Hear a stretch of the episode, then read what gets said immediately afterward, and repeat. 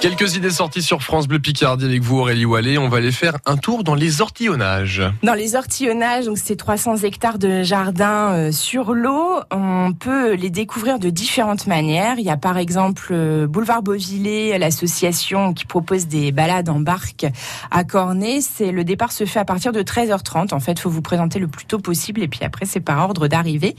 Vous embarquez avec un guide qui va vous donner euh, des explications sur le milieu, sur la faune et la flore des ortillonnages. Euh, vous pouvez aussi aller euh, visiter le musée des ortillonnages qui présente une très belle collection d'outils et d'objets du quotidien qui nous raconte l'histoire du métier d'ortillon. C'est ouvert euh, tous les jours, sauf le mardi jusqu'au 15 août de 14h à 19h. Sur place, on peut aussi louer une barque électrique pour un petit parcours de 40 minutes qui est vraiment au cœur des cultures maraîchères. Donc le musée, euh, c'est 7 euros, la barque également. Donc si vous cumulez, ça fait 14. C'est 4 euros pour les enfants. Autre possibilité, c'est d'aller découvrir le festival euh, des jardins qui se tient jusqu'au 20 octobre. Il y a 30 jardins au total, 20 installations, 10 nouvelles œuvres cette année. On peut aller à pied jusqu'à l'île au Fagot et à l'île Robinson.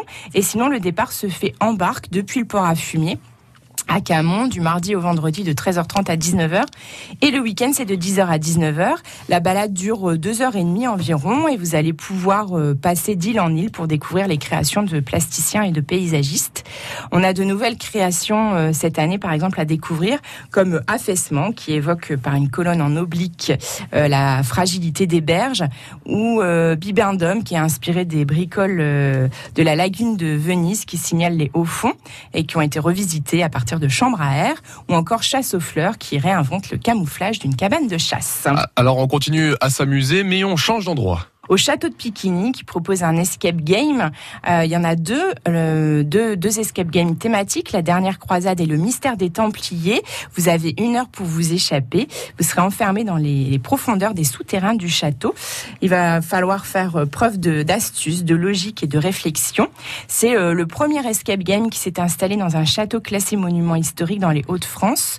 Et c'est euh, le premier aussi qui se déroule dans des souterrains.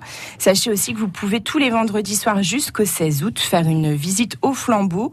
Euh, le départ est à 21h30 et on vous conseille d'arriver 15 minutes avant. Ça dure de 1h30 à 2h et c'est euh, dès l'âge de 10 ans. L'agenda Somme Tourisme avec Aurélie Wallet, c'est à retrouver sur francebleu.fr ou sur l'application France Bleu.